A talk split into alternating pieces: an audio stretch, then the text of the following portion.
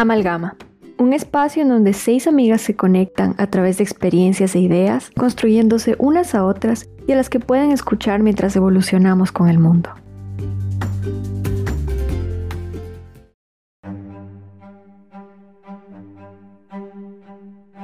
Eureka. Conocerlas y conectar con ustedes, las integrantes de Amalgama, fue una experiencia excepcional e inesperada. Eran las 9 de la mañana en el lobby de la Organización de Estados Americanos. Estaba comenzando mis pasantías profesionales. Tenía los nervios de punta y a las primeras personas que vi fue a Ana Victoria y a Claudia. Y de solo mirarnos lo supimos que éramos venezolanas. Se nos notaba. Luego vi a Nicole y sabía que teníamos que tener algo en común. Teníamos el mismo vestido y de diferentes colores. El mío era rojo y el de ella era azul. Todavía esperábamos que Fernanda llegara. Luego nos juntamos los de que íbamos a la Comisión Interamericana de Derechos Humanos. Allí vi a Valerie. Nos mandaron a juntarnos en pareja y cada uno de nosotros tenía que relatar la historia del otro. Y bueno, por causalidad, Valerie estaba allí, al lado mío. Cuando ella me contó su historia personal y profesional, ocurrió magia.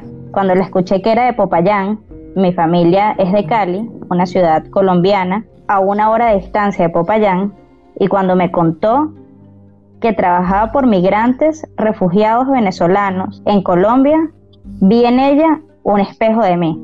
Nos tomamos un café y me contó qué estaba atravesando y conectamos profundamente. Para mí, ella ha sido una fuente de inspiración y me ha brindado herramientas excepcionales de mindfulness, meditación y hasta del budismo.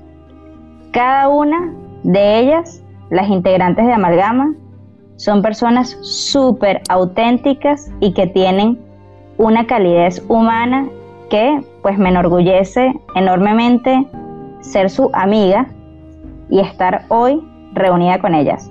Mi nombre es Mariana Hernández y estamos aquí en este primer episodio, en esta primera conversación, para hablar sobre cómo nos conocimos, cuál fue el origen de Amalgama, cómo conectamos la una con la otra y encontramos algo mucho más grande de lo que íbamos buscando.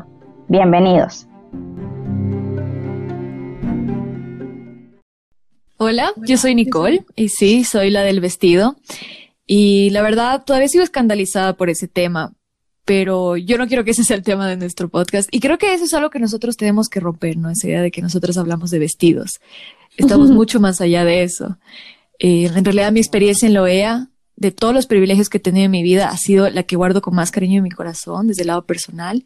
Y también es la que más me enseñó en el lado profesional.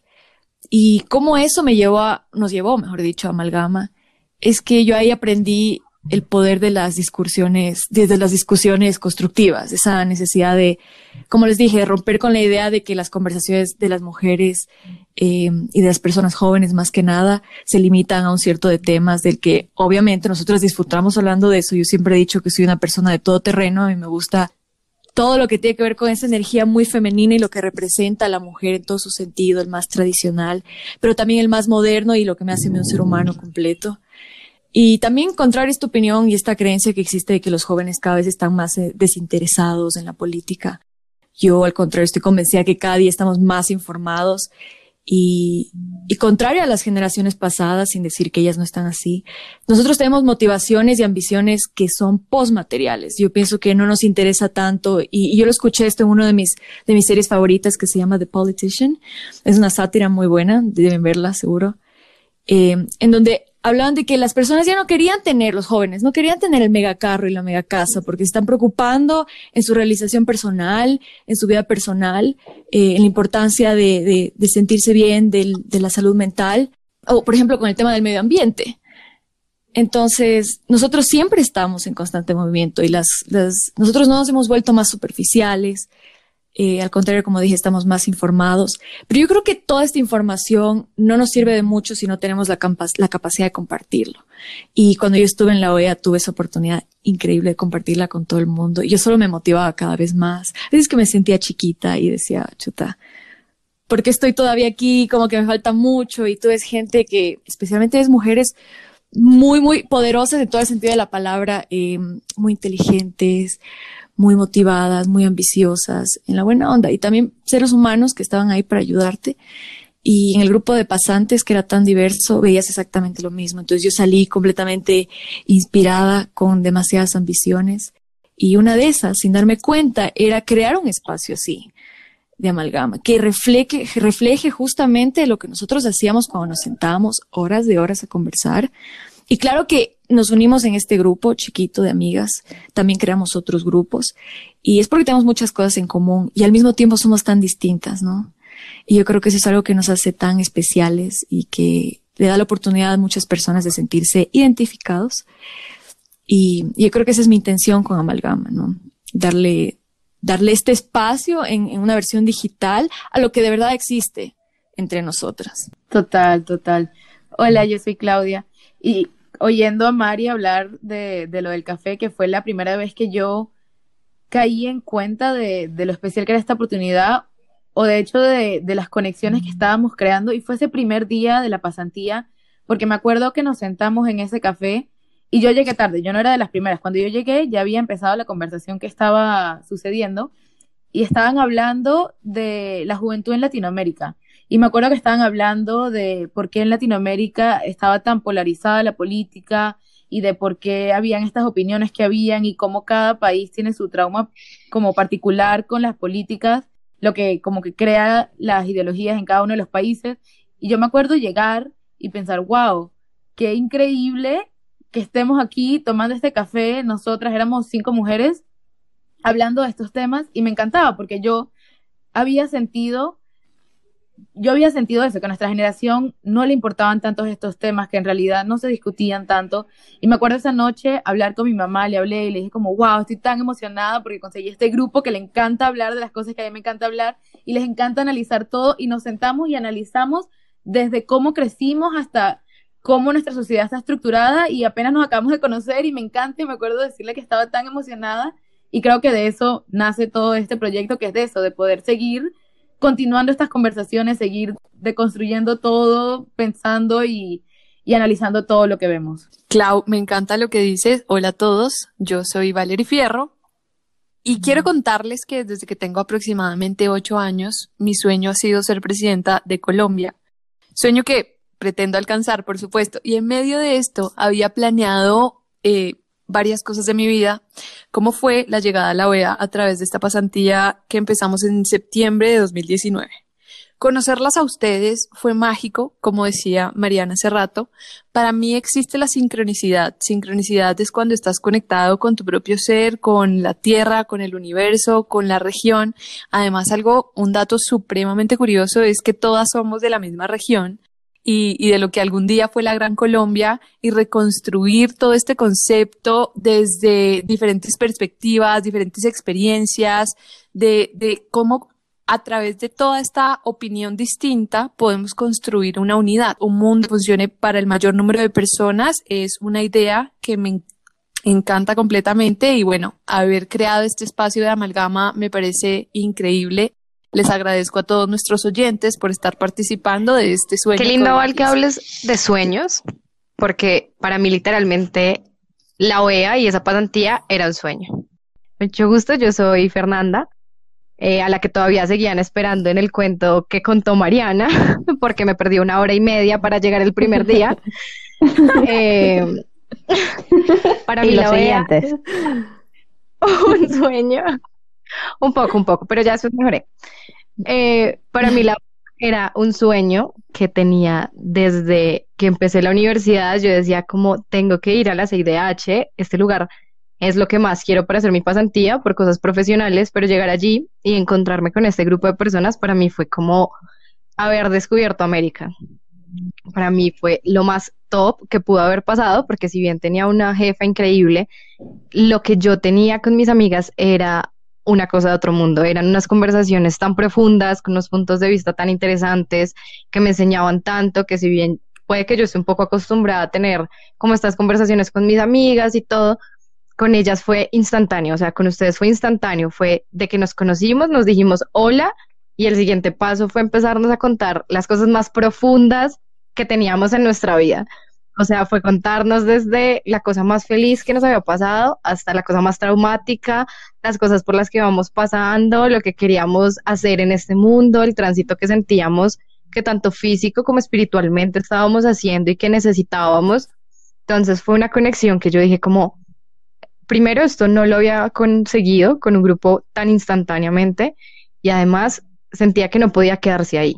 Yo dije como, con ellas tenemos que hacer algo más, no solamente estar en conexión, de decir, bueno, eh, vamos a hablar todos los días o después de la pasantía nos vamos a seguir viendo, que también era como algo que yo pensaba como, ¿será que es como en el colegio? que vamos a decir, nos vemos, pero después nunca más nos vemos, o nos hablamos, pero nos dejamos de hablar. Pero no, con ustedes siguió, nosotras seguimos hablando, seguimos diciendo como, bueno, nos queremos en nuestras vidas, tenemos que hacer el reencuentro, todo. Y cuando dijimos, sacamos el podcast, dijimos, ahí fue. O sea, yo ahí dije como ahí fue vamos a materializar todo esto que seguíamos viviendo en Washington, que estábamos viviendo mientras estábamos juntas en un lugar súper diferente para todas. Y para mí eso, eso fue lo que dijo, aquí tenemos que crear amalgama. Tenemos que crear algo más que trascienda nuestras conversaciones de brunch, porque son tan importantes y como que nos ayudan a nosotras a crecer tanto que quizás otras personas se podían sentir identificadas con nosotras. 100%, más bien me estaba acordando mientras Mari estaba echando ese cuento, yo me acuerdo cuando yo la vi a ella, y sea, mucho como ustedes y como muchas personas que estarán escuchando, uno tiene como sus metas profesionales, una de las cuales, por supuesto, es, en, mi caso era ir a la OEA, ir a una organización que tuviese mucho impacto social, ¿no? Entonces, logré cumplir esa meta, pero me acuerdo los nervios horribles de ese primer día en el lobby, que era literalmente, wow, estoy sola, o sea, ¿con quién hablo? Y vi a Mariana, que venía con unos amigos que ya yo conocía de Caracas, y yo dije, esta es venezolana y yo sé que vamos a ser amigas, y justamente ahí apareció Claudia y dije, hola, yo también soy venezolana, y nosotros dije, ok, ya tengo mis tres amigas, que bueno, eso se multiplicó en todas las que estamos aquí, gracias a Dios. Y, y creo que lo más chévere para mí este grupo de amigos, más allá de todo el amor que les tengo, es que por primera vez, y creo que eso fue lo que hizo tanta conexión entre nosotras, ¿no? O sea, era un balance interesante entre nosotras, entre hablar de temas importantes de impacto internacional, social, que trascienden esas generaciones en todos los trabajos que estábamos haciendo, o cada una la vocación de vida y como metas que cada una tiene, sea trabajar con migrantes, sea el empoderamiento femenino, femenino, disculpen, o sea cualquier otra cosa, nosotros podíamos tener esas conversaciones y a la vez tener esas conversaciones de niñas que nos encantaba de, ¿sabes?, de, de, fiestas o de niños o de cualquier otro tema que eran un poco más banales, pero era un balance interesante y yo creo que para mí eso se diferenció, Julio, lo que yo venía conociendo y por eso que creo que este grupo es tan especial, porque es que en donde yo venía, yo sí hablaba de estos temas importantes para mí, que era más de mi vocación, me decían intensa. Pero si solo hablabas de temas que para mí no tenían tanta relevancia, entonces te decían banal. Entonces, creo que en este grupo encontré un espacio donde en verdad podía decir todo lo que yo pensaba en cualquier ámbito de mi vida sin ser juzgada y me acuerdo pensando como que, berro, si la gente escuchara lo que nosotros hablaran, les impactaría la vida de la misma manera que estas chamas y estas mujeres me están impactando la mía. Y yo creo que cuando una vez nosotros estamos teniendo nuestras videollamadas, porque a diferencia de lo que dice Fer del colegio, nosotros sí nos comprometimos a, hablar eventos, o sea, seguidas en, por Skype, por, por Zoom o lo que sea, me acuerdo que cuando nosotros dijimos como que hay un podcast, ay, si escucharon lo que nosotros hablamos, porque estas son las conversaciones que nosotros tenemos, tanto demasiado importantes como cualquier otro tipo de tema, la gente creo que pudiese ser impactada de manera positiva o se sentiría identificada con la conversación. Entonces, eh, creo que esa conexión que nosotros creamos entre nosotras, más el impacto que nosotros queremos generar, es como la fórmula perfecta para amalgama y, y que todos también se pueden lograr conectar con estas conversaciones que ya nosotros estamos teniendo y que, que ahora queremos compartir con los demás. Indudable, hacer la pasantía en la Organización de Estados Americanos era un sueño súper materializado. Estar en las sesiones de la comisión, en los debates de las sesiones ordinarias de la OEA, eran eh, de verdad súper fascinantes. Y, y pues bueno, nosotras nos conectamos desde esas fortalezas que nos hicieron llegar hasta la OEA, desde nuestros backgrounds profesionales, académicos, personales, que bueno, fueron sobresalientes y de alguna manera u otra nos hicieron llegar hasta ahí.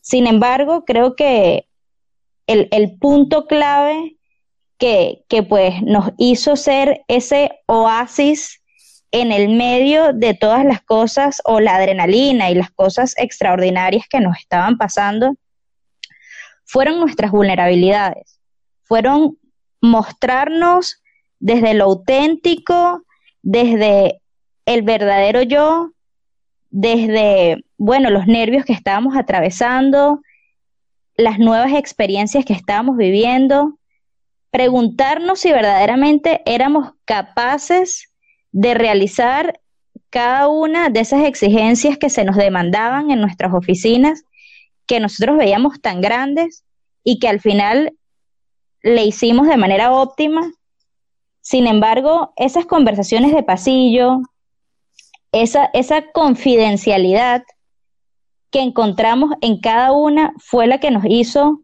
pues, engranar, articularnos, tener esa sinergia y, pues, bueno, estar hoy en día aquí, desde conversar en estas sesiones y debates de la OEA sobre tecnología, partidos políticos, democracia y conversar sobre nuestras experiencias en nuestros países. Desde decir, mira, esto es lo que pasa en mi país, estas son las políticas que han llevado a que nosotros hoy en día estemos donde estamos e intercambiar todas esas experiencias como jóvenes que de alguna manera u otra nos hemos inmiscuido en política, hasta, bueno, conectar desde eso que nos hace más humanas, que nos hace mujeres y, la forma que vemos el mundo fue, bueno, cómo nos compenetramos de esta manera que hoy en día tenemos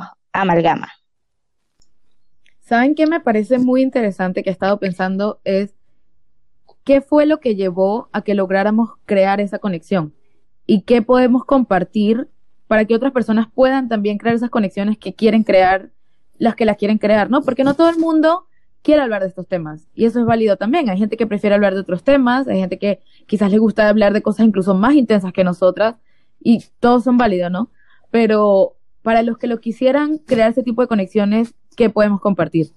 Yo lo que he estado pensando va mucho con la vulnerabilidad, yo pienso. Yo pienso que mucho de lo que nos unió fue que no nos dio miedo de abrirnos. Y creo que eso iba con que éramos muy anónimas en este nuevo círculo. Éramos anónimas porque no teníamos casi a nadie que nos conociera. Quizás algunas teníamos algunos amigos, algunos conocidos, pero estábamos en una sociedad, en una ciudad totalmente nueva, en esta nueva organización. Y creo que quizás eso fue lo que nos hizo abrirnos y, y esa vez que yo llegué al café el primer día, me acuerdo que estábamos hablando de temas muy personales y a mí me sorprendió porque era el primer día y porque estas niñas se estaban abriendo tanto, estas mujeres porque eran tan vulnerables. Y siento que es un tema interesante ver hasta qué punto es bueno ser vulnerable tan rápidamente, porque en, nuestro, en nuestra circunstancia funcionó bien y logramos eh, tener un buen recibimiento a esa vulnerabilidad y conectarnos. Pero ¿qué pasa cuando esa vulnerabilidad no es recíproca? O cuando otras personas no son vulnerables. Pero yo pienso que ese es el comienzo. Cuando uno, cree, cuando uno quiere crear esos vínculos, se tiene que empezar por uno ser vulnerable y uno abrirse y desde ahí todo empieza a fluir. Yo creo que este, el tema de conectarse es, crucial. Eh, y yo me di cuenta, creo que no muy tarde, porque yo soy muy joven todavía, pero cuando pienso, por ejemplo, yo, yo estudié mi licenciatura en Alemania, estuve casi seis, eh, cinco años viviendo allá y mi vida era bastante, bastante solitaria, ¿no? Después de un tiempo ya mi hermana fue a vivir conmigo, conocí a mi novio y todo, pero la verdad yo no era muy amiguera. nunca lo he sido. Con ustedes fue el cambio de paradigma completo. Pero mientras yo estaba estudiando, eh, yo siento que yo absorbí y absorbí y no tuve esa, esa posibilidad, bueno, no medida, oportunidad también, de compartirlo y de hacer conexión para que esas ideas tengan sentido de verdad. Entonces sentía que eran, eran ideas vacías o que solamente crecían dentro de mí. Por ejemplo, cuando yo llegué a la OEA, la relación que yo tenía con el feminismo era bastante complicada. Primero que yo no la entendía muy bien y es increíble porque me encontré con Fer como me dio tanta confianza, lo primero que decía era, Fer, ¿qué significa esto? Y Fer, ¿tú por qué crees que es así? Y yo le decía con toda honestidad todo lo que yo creía, porque yo tenía un pensamiento muy conservador al respecto. Y no se imaginan lo mucho que agradezco las maneras en las que me, me explicaba todo. Y yo muy bien pudiese haberme quedado con todo lo que yo pensaba, con todo lo que yo creía. Y sin esa conexión, el cambio era imposible. Por eso muchas, muchas veces yo me veía en este punto de, de desesperanza, de yo no creo que las cosas cambien, yo no creo que la gente mejore, pero yo ahora lo veo de manera distinta. Y, y de verdad fue gracias a estas conexiones que, como tú dices, Clau, tienen que ser vulnerables, tienen que, que tener esa, uno tiene que estar dispuesto a, a tomar el riesgo de que tal vez no recibas la reacción que quieres de caso contrario, no vas a tener la oportunidad de vivirlo. Sabes que me dejas pensando un montón en toda esa transmutación de pensamiento que hemos tenido todas realmente. Para mí, como lo decía Mariana al principio, eh, yo soy budista, creo en el principio de unidad sobre todas las cosas, en que todos somos uno, en la vacuidad y demás conceptos. Y en este sentido es bien importante resaltar que para mí todas las conexiones se basan en la empatía. Yo estoy comenzando un proceso en el veganismo justamente porque este concepto de empatía encarna todo mi ser. Y conectar desde la empatía creo que fue la puerta que nos abrió a tener esta relación de amistad que hoy en día se ha vuelto y bueno, que ha dado nacimiento también a un proyecto como Amalgama, un proyecto que seguramente los involucra a todos ustedes. Para mí, Amalgama pretende ser una plataforma donde no solamente nosotras podamos expresar nuestros pensamientos y sentimientos, emociones y demás, posturas y lo que sea, sino también una plataforma que pretende darle voz a todos los temas que nos convocan. Por eso es que tenemos redes sociales. No es solamente para que ustedes conozcan y puedan escuchar el podcast, sino también para que puedan tener un canal de comunicación directo y que puedan expresar inquietudes, eh, ideas, cosas de las cuales les gustaría hablar. Algo que me ha fascinado es cómo todas nosotras tenemos diferentes, no solamente disciplinas, sino también posturas que nos han retroalimentado, por ejemplo, como lo decía Nicole, sobre el feminismo. Fernanda ha sido una maestra para nosotros. Yo siempre me he considerado feminista, pero por supuesto en este camino he aprendido un montón y eso es algo que nos eh, alimenta el alma, no solamente la mente, sino toda la espiritualidad y, no solamente que para mí es muy importante. Val, lo que dices de, de la espiritualidad, sino en lo físico, como éramos todas con nosotras, en decirnos todo el tiempo que nos queríamos, en ser amables una con la otra. Por ejemplo, ustedes dicen que yo les enseñé sobre feminismo, pero y pues que yo también estoy en este camino aprendiendo un montón, pero lo que yo aprendía de ustedes día a día, yo decía, esto lo necesito seguir conservando en mi vida. Y yo creo que también logré tener estas conexiones tan importantes con personas tan increíbles como ustedes, porque siento que en la OEA yo fui la persona más auténtica que pude haber sido en todas mis otras relaciones. Cuando estaba como reflexionando al respecto de porque yo decía, pero ¿qué hice allá diferente? Que me generó esto, que me generó estas conexiones y más esa sensación de felicidad que yo tenía todo el tiempo y es que me sentí tan auténtica, o sea, yo creo que yo venía en un camino de, de decir, bueno, no sé cómo, cómo ser con la gente, no sé cómo decir cosas que no les parezca agresivas, que si digo esto entonces se van a ofender, que si hago tal cosa entonces les va a parecer intensa o entonces que soy muy entrona, porque como soy colombiana entonces todo el mundo, pues para mí es normal ser así, pero para las otras personas quizás no, entonces, claro, antes de irme a la OEA yo pensaba y pensaba, bueno, ¿qué voy a hacer? ¿Cómo voy a hacer? Qué voy a decir, cómo interactuar con la gente, no tenía ni idea de a qué me iba a enfrentar.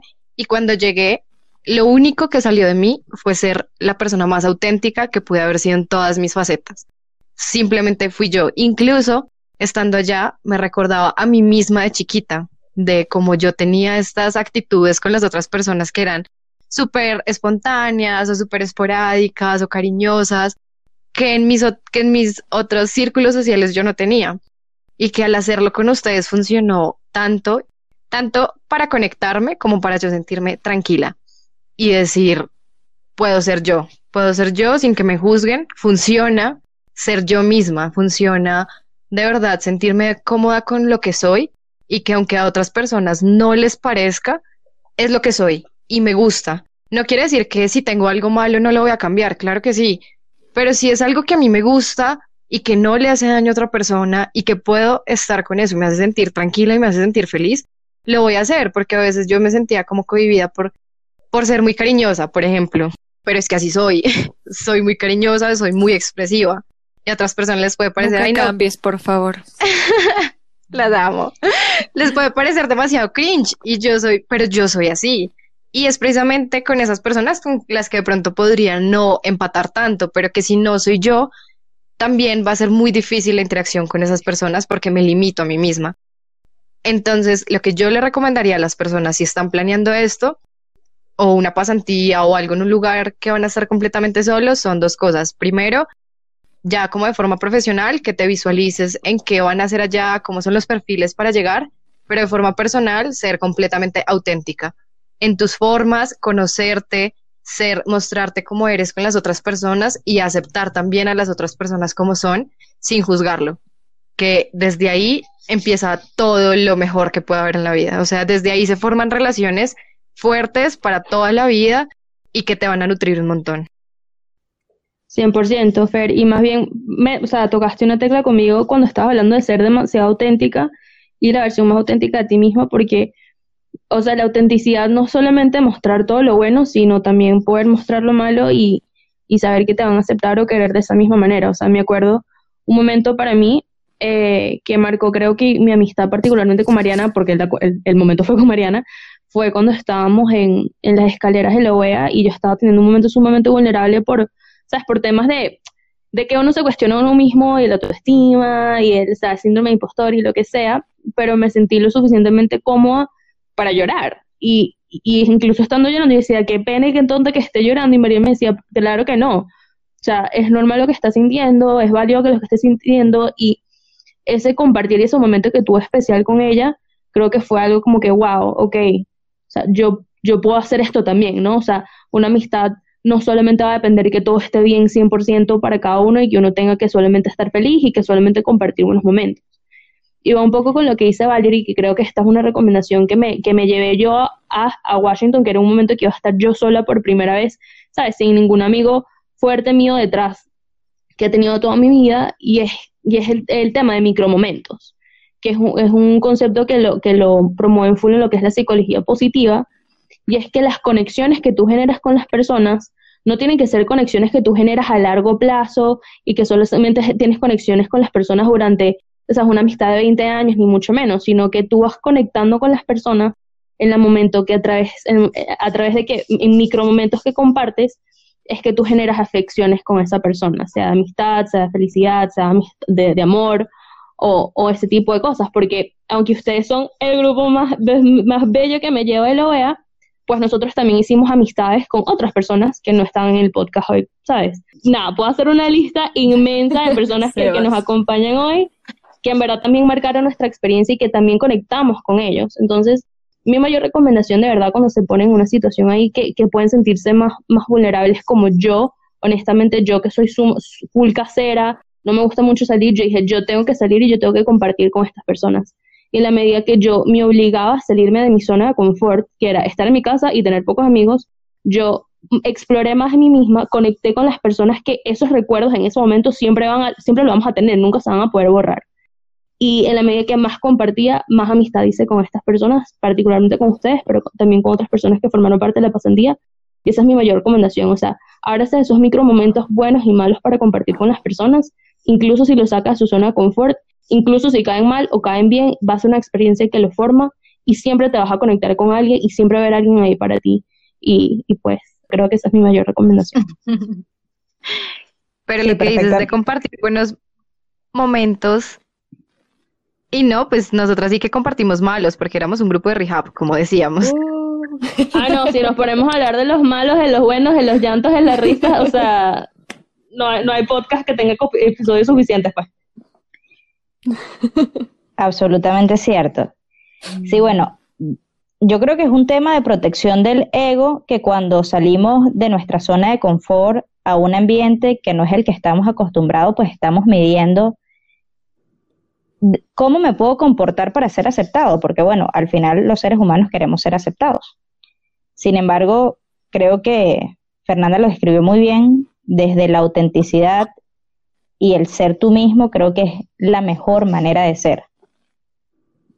Y bueno, desde la empatía, que creo que es un concepto sumamente importante y que es clave y esencial para la construcción de relaciones.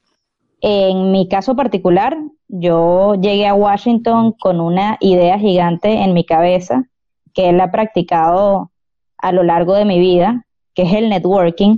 Yo he sido una persona que le ha encantado hacer relaciones públicas durante toda mi vida.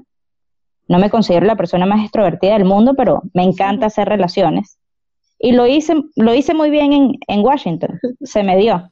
Tomar café a las 4 de la tarde en el Juan Valdés con cualquier director de alguna oficina que me interesara era mi pasatiempo favorito. Tu hobby. Andabas de cafecito en embargo- cafecito. Así era. Sin embargo, no únicamente con personas jóvenes que, pues bueno, podemos tener más cosas en común.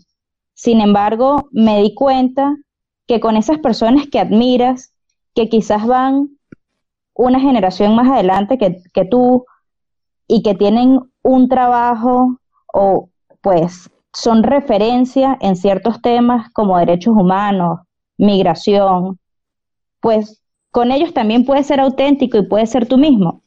Recuerdo muy bien una vez eh, sentada con un catedrático en derechos humanos, él pues me preguntaba que cuál era mi trabajo y qué había hecho yo a lo largo de mi vida y, y pues yo le explicaba todo desde la academia. No, bueno, yo me gradué de ciencias políticas, he hecho tal cosa y bueno, nosotros trabajamos en esto y denunciamos casos. Y él me preguntaba, ya va, pero yo quiero que tú me cuentes tu experiencia personal.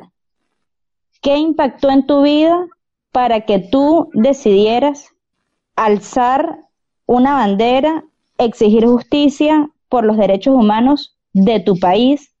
¿Qué te llevó a estudiar ciencias políticas? Y pues fue ahí cuando me di cuenta que las experiencias personales y esas experiencias que quizás te atraviesan, te duelen y que te hacen sumamente vulnerable son pues la forma más auténtica de conectar con el otro. Yo le contaba que cuando yo era muy chiquita, a mi papá le intentaron invadir o le invadieron su finca por temas políticos en, en mi país.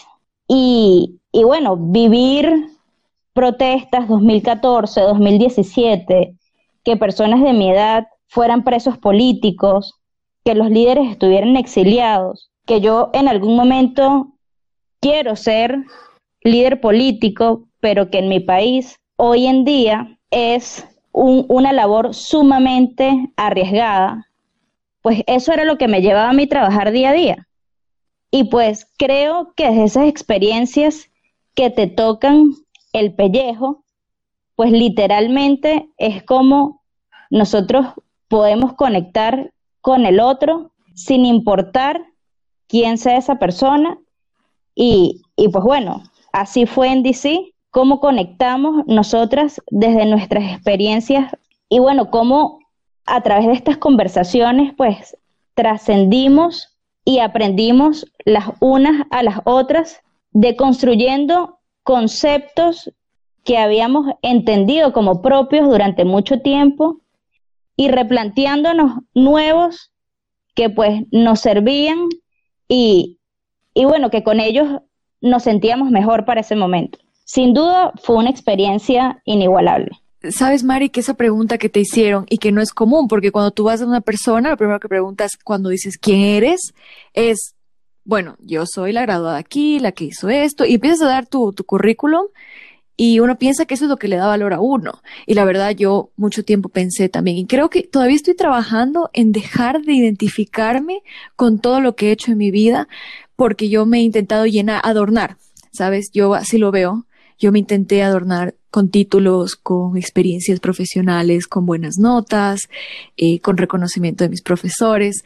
Y, yo creo que una de las maneras, y cuando hablamos de conectar y irte a lugares nuevos y salir de tu zona de confort, una de las maneras de, de, de verdad desarrollar esta parte personal para que no sea solamente tus títulos y tus logros académicos o profesionales, es el tema de las, de las expectativas. Para mí eso fue un game changer cuando yo me di cuenta que mis expectativas no podían ser siempre lo más alto, cada vez cada experiencia que yo tenía, eh, yo podía darme la oportunidad de disfrutar de verdad y aprender, porque yo no iba con la exigencia de tengo que aprender tanto, tengo que saber tanto y este tiene que ser el outcome cuando empecé a bajarle la revolución, como yo le digo, o cuando me iba con vendas en los ojos, como cuando yo me fui a Washington, yo dije, yo soy lo suficientemente madura para que esta vez no sea como las otras y yo no voy a ir con altas expectativas. Y de verdad que eso me dio el chance de que hasta la cosa más chiquita, insignificante, la copia que me mandaba a hacer mi jefa o, o, cualquier mandado más pequeño, para mí sea fructífero.